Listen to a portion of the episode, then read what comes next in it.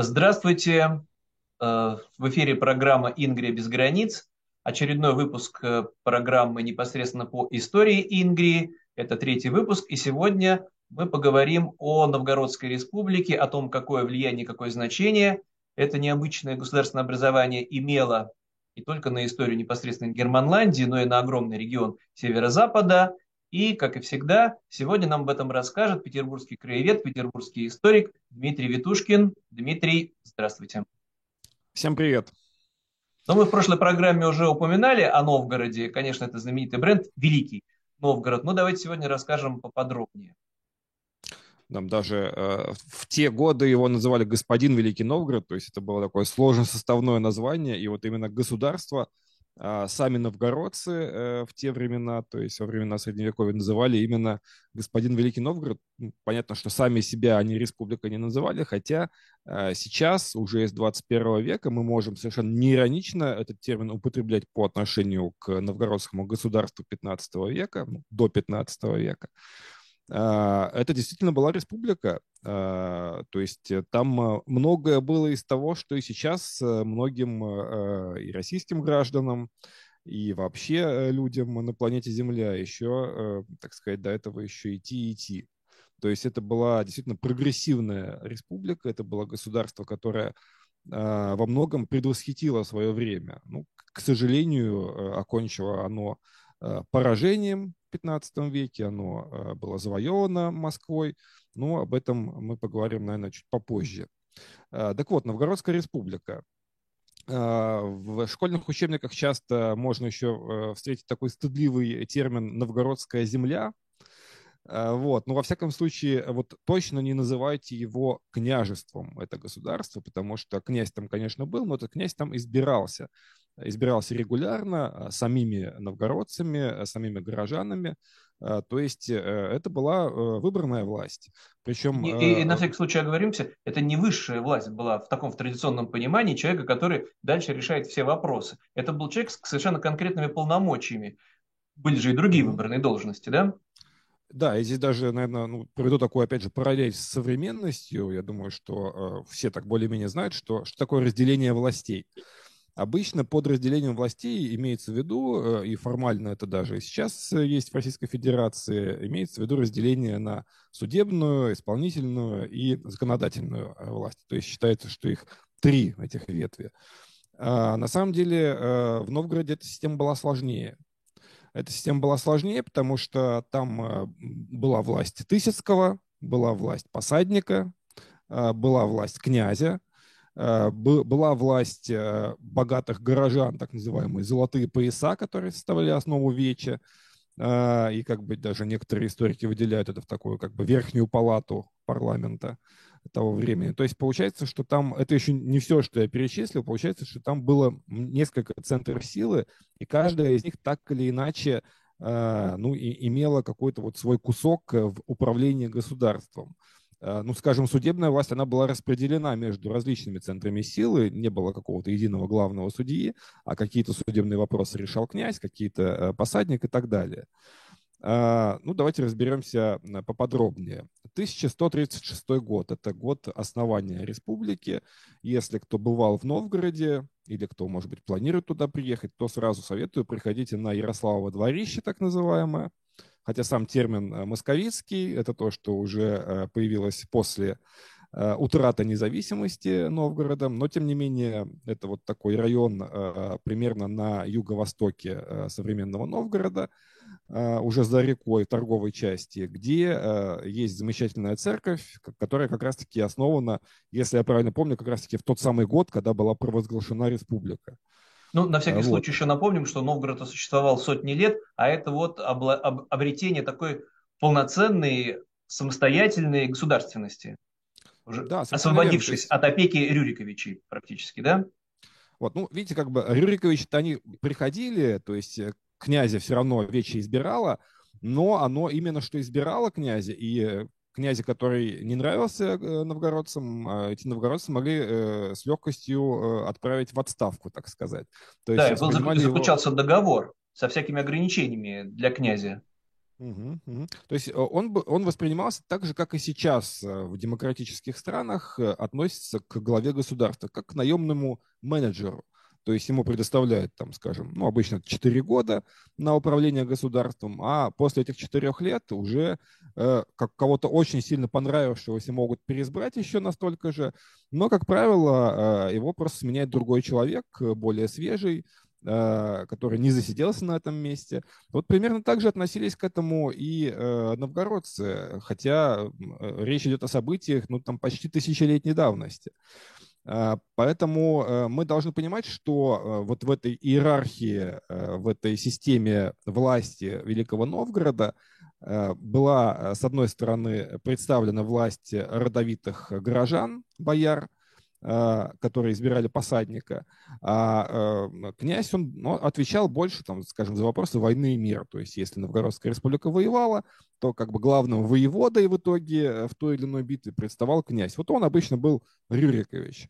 Вот, ну, мы, все мы знаем, скажем, того же Александра Невского, о нем мы еще отдельно поговорим в нашем своем проекте. Но вот это как раз-таки был тот самый пример э, наемного князя. Другое дело, что потом, конечно, новгородцы, может быть, были уже не очень рады Э, тому, кого они избрали.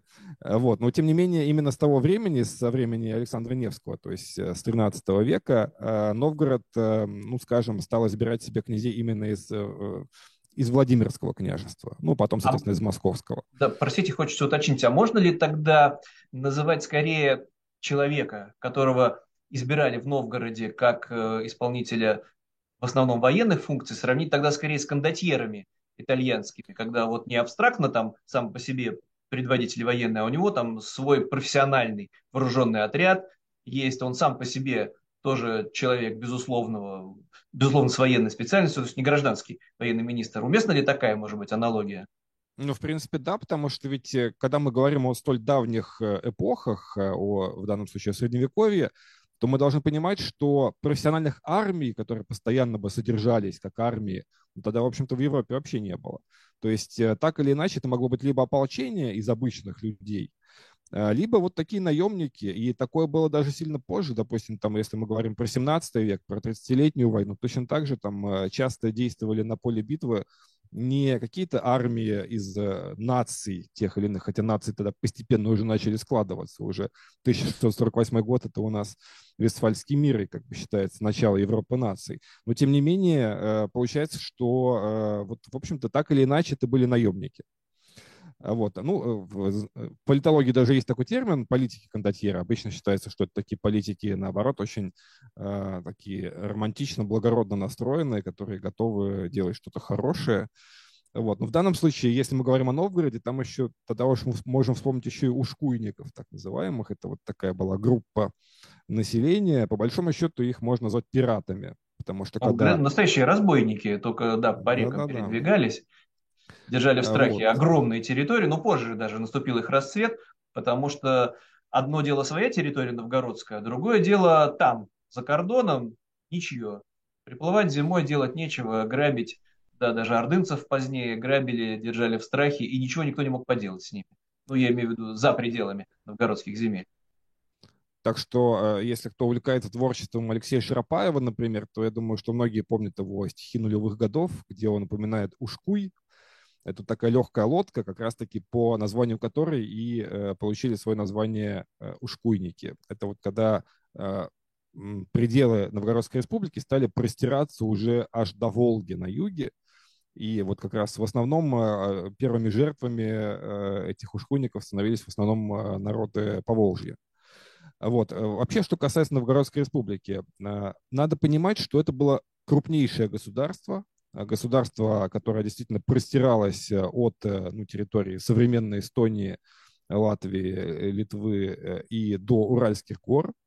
То есть, по большому счету, оно охватывало ну, примерно ту же самую территорию, которую сейчас занимает Северо-Западный федеральный округ Российской Федерации. Э, некоторые даже говорят, что вот есть некая такая преемственность в этом, казалось бы, аморфном современном образовании, что да, он фактически повторяет очертания Новгородской республики. В него же тогда входила и Ингрия, которая являлась частью э, Водской Петины, одной из пяти э, административно-территориальных единиц Новгорода. А, Вообще, в чем э, был смысл существования Новгорода на тот момент?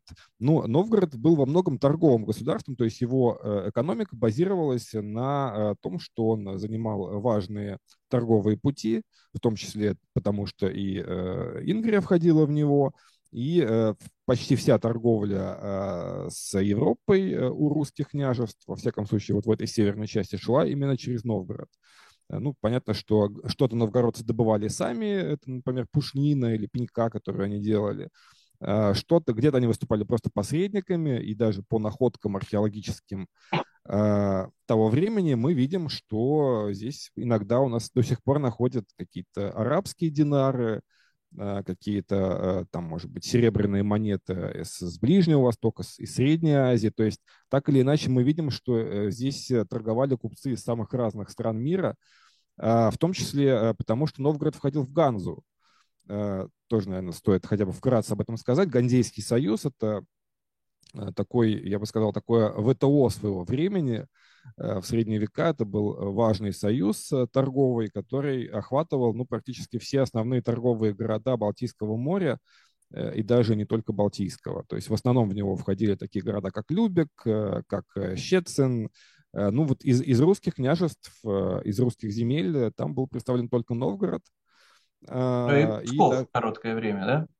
Угу. Вот, ну то есть, ну Псков, да, он, когда он отделился, он уже как бы стал самостоятелен, точно так же, как там свое вещи появилось и так далее.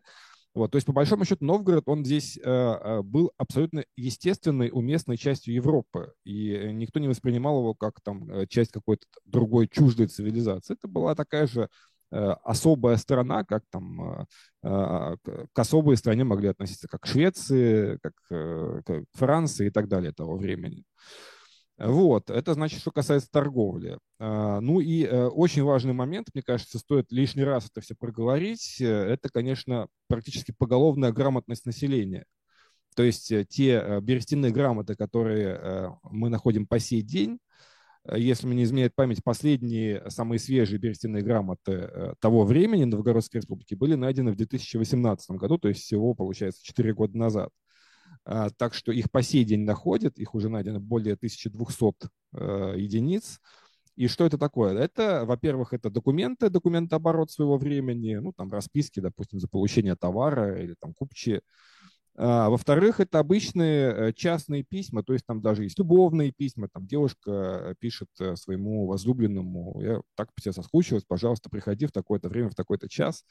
А, это очень трогательно читать, потому что то, что мы сейчас там, может быть, пишем в мессенджерах, вот получается, что 800 лет назад наши далекие предки это же писали на кусочках бересты и отправляли, э, так сказать, там, может быть, с почтовым голубем, может быть, с э, каким-то посланником.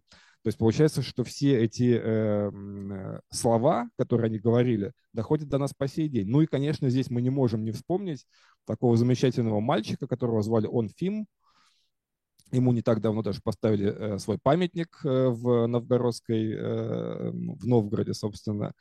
Э, кто же это был такой? Это был маленький мальчик, по-моему, ему было около 10 лет, если не меньше, который рисовал всякие рисунки, как сейчас дети рисуют, там, всяких человечков, там у него там были рисунки, например, где он изображал себя, то есть он представлял, каким он будет, когда он вырастет, он хотел быть воином, изображался на коне, подписывал это все.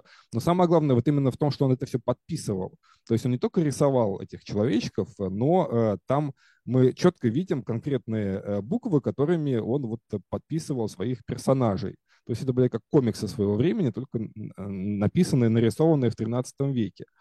А, а можно ли тогда провести здесь вот, э, простите, что перебил, прямую связь, что вот независимость, э, сменяемость власти приводит к тому, что регион превращается в самый богатый, благополучный, преуспевающий, которому, в принципе, ничего и не угрожало, особенно непосредственно Новгород вообще ничего не угрожало, да, так еще это приводит и к небывалому росту, особенно если сравнивать с землями на восток, к расцвету образования, культуры, мы многое до сих пор не знаем, многое утрачено, особенно вот после завоевания Новгорода, но тем не менее, что все это взаимосвязано. Ну, в принципе, да, хотя, конечно, очень сложно оценивать события там, семивековой давности. э, мерками, критериями э, современности. То есть, конечно, э, допустим, ну, если мы там заинтересованы в каком-то объективном подходе, можем сказать, что, ну, были ли, допустим, рабы в Новгороде? Ну, объективно, да, как и в любом государстве 13-14 э, века, там были в том числе холопы. Но давайте посмотрим, откуда они взялись. Вот любой историк, который этим занимался, я здесь вспомню ну, таких выдающихся историков, как академик Янин, например, у Скорынникова про это есть. Это я всем советую почитать, кто хочет углубиться в тему Новгородской республики. Вот Янина обязательно почитайте, Скорынникова обязательно почитайте. Они пишут, что холопами зачастую становились не по э, рождению, то есть не потому, что папа и мама этого человека были холопы, а в холопы попадали за какие-то прегрешения. То есть холопом мог стать, например, должник, который не отдал долг, который, ну, грубо говоря, украл его вот как раз суд мог э, назначить э, личным, э, лично зависимым от того или иного человека. И когда этот холоп выплачивал свой долг, так или иначе, через сколько-то там месяцев, лет, он обратно мог попасть э, в свою прежнюю категорию, то есть стать обычным крестьянином. Э, значительное число э, крестьян Новгородской республики были не просто независимыми, это вот то, что позже и в средней полосе России назывались однодворцы, они, ну, в Новгороде ча чаще можно встретить термин «своеземцы», так называемые. Вот эти своеземцы еще и обладали своей собственной землей, потому они, собственно, своеземцы. То есть у них был собственный надел – которым они владели. Хотя это были не бояре, это была не аристократия, это были обычные крестьяне, которые просто работали на собственном участке земли. То есть это буквально это... такая собственность, это важно. Ее можно было продать, можно было расширять, можно было закладывать. Просто ничего этого не было в последующем у российских крестьян, даже у тех, которые разбогатели, даже те, которые вроде бы выкупились из крепостной зависимости, но землей они не владели. Все равно. И это все было объявление дворян. И даже после отмены крепостного права мы знаем, что то, на чем так э, успешно сыграли большевики, эсеры и другие революционные партии уже во второй половине XIX века, они сыграли на том, что крестьян освободили, вроде как крепостное право закончилось спустя эти столетия, но э, крестьянам не дали земли. Поэтому даже, я думаю, что многие помнят э, такую открытку того времени, где там стоит несчастный мужик э, на одной ноге, потому что у него даже не, некуда поставить ему вторую ногу. Все остальное забрал помещик. Ну да, про, про малоземелье, ну и там еще тоже это отдельная драма, потому что они уже находились в рабстве у своих соседей, община. Это все зло, такой предвестник колхоза, где от тебя тоже ничего не зависит, а за тебя все решают односельчане, что тебе сеять, когда, ну, отдельная там история уже ближе там, к 19 веку. И вот, возвращаясь в Новгород, еще раз вот вернемся коротко, получается, что каких-то удивительных ресурсов э, не было в Новгороде. Положение географическое вовсе не особо-то уникальное. Да? Ну, я бы Климат сказал так, а, непростой, земли достаточно бедные сами по себе, несмотря на то, что это было важно, землевладельцы играли ключевую роль. И тем не менее, город богатейший. Вот в, радиусе сотен километров. И все это, ну, как мне кажется, ну, конечно, непосредственно было связано с независимостью, когда можно было самим выбирать свою судьбу, пусть даже, как нам все время говорят, это все было в руках аристократи- аристократической верхушки, но тем не менее, это тоже были свободные, независимые люди, предприниматели, которые ради собственной выгоды, тем не менее, устанавливали законы, удобные ну, для большей части населения своего государства. Это была не буквально эксплуатация, не рабство, а свободное предпринимательство. Можно так? Да, простить, а, можно, да? можно, но я все-таки позволю себе э, немножко поправить вас, ну, как мне кажется, я немножко иначе это воспринимаю. Во-первых, а, к сожалению, были угрозы со всех сторон в отношении Новгорода, как минимум с трех сторон. Это сильное Тверское княжество, которое тоже посягало на Новгород и тоже пыталось, там были войны многочисленные с э, тверичами тоже. Во-вторых... Я имею в э, виду, что не было, Новгород ни разу не был захвачен, и даже не было ни одной серьезной вот такой тяжелой затяжной осады, чтобы вот можно было сказать, вот выстояли. Да, набеги, это само собой регулярные там происходили, но это, как это называется, пограничные города, фронтир, вот все время ждешь там набега. Ничего подобного не было. Там, кажется, правда, позднее стали строить уже систему крепостей. Но даже в начальный период, вот драмы, если и происходили, там, голодные годы, скорее, вот что было несчастьем, там, да, недостаток продовольствия, засуха там, или наоборот, слишком ранний приход зимы, ну, типично для многих тоже городов той эпохи, средневековых, но не нашествие вражеское. Да, я думаю, что это мы более детально еще обсудим как раз-таки в выпуске про Александра Невского, потому что там это тоже важный момент, почему, допустим, татаро-монголы не пошли завоевывать Новгород, в отличие от других русских городов. И на эту тему есть разные версии. Вот здесь, может быть, где-то сыграл вопрос логистики, может быть, новгородцы просто откупились от э, э, войска, и поэтому э, захватчики туда дальше не пошли на север. Но как бы то ни было, да, Новгород так и не был завоеван, э, ну, вплоть до конца, до 70-х годов 15 века, потому что там, к сожалению, если уж мы завершаем наш рассказ про Новгородскую республику, хотя бы так э, коротко, э, к сожалению, сложились обстоятельства так, что удержать эту независимость, развить ее Новгороду не получилось э, к тому моменту, потому что, во-первых, ну, мы знаем из э, мировой истории, что не всегда демократическое государство выигрывает у автократии. Э, оно зачастую оказывается более слабым с военной точки зрения. Мы это видели, например, на примере Польши, которую тоже достаточно быстро раздербанили в течение XVIII века. Некогда великое государство, Речь Посполита, оказалось поделено между Россией, Пруссией и другими соседями. А, во-вторых, э, надо понимать, что э, Новгород э, на, к 70-м годам 15 века он претерпел не лучшие города, там были неурожайные годы, там был голод какое-то время, и это ослабило с экономической точки зрения Новгородскую республику. И в-третьих, ну, как мы знаем, там просто были определенные моменты, которые стоило Э, учитывать, э, может быть, уже э, на будущее. Мы не можем не вспомнить сейчас Марфу Борецкую, последнюю фактически руководительницу Новгородской республики. Марфа Посадница, да, знаменитая. Да, Марфа Посадница, это жена последнего посадника Борецкого, а, которая вот была фактически последней руководительницей Новгородской республики, которая как-то пыталась отстоять ее независимость. И Хотя мы знаем, ей что... до сих пор в Новгороде нет. Кстати, да, вот это тоже важный момент э, с точки зрения уже 21 века. А, часто пишут, что женщины не участвовали в вече Новгорода, то есть, казалось бы, они не имели избирательных прав. Это, это действительно так, то есть, по крайней мере, мы не знаем фактов, чтобы они вот тоже выходили на площадь и голосовали за, допустим, избрание того же князя. Но при этом женщины обладали, ну, часто были землевладельцами в Новгороде. Они часто торговали самостоятельно. Не потому, что это была там жена купца, купчиха, а потому что она сама занималась бизнесом. Э, вот таких свидетельств очень много э, о Новгородской республике. И мы видим, что и даже в государственной власти непосредственно, а все-таки они э, периодически участвовали вплоть до самых высоких постов.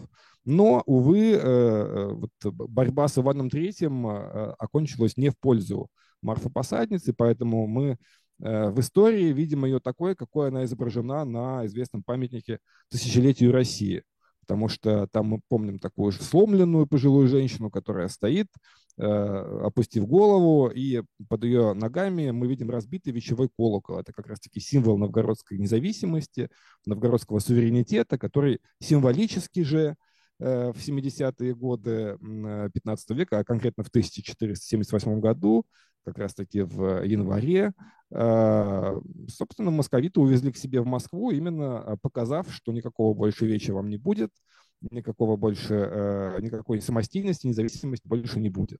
Будет наместник, да, назначенный из Москвы, на кормление. Ну и это тоже все еще впереди, все эти драматические события. А помимо того, там и депортация, и вообще уничтожение практически населения новгородского в несколько волн.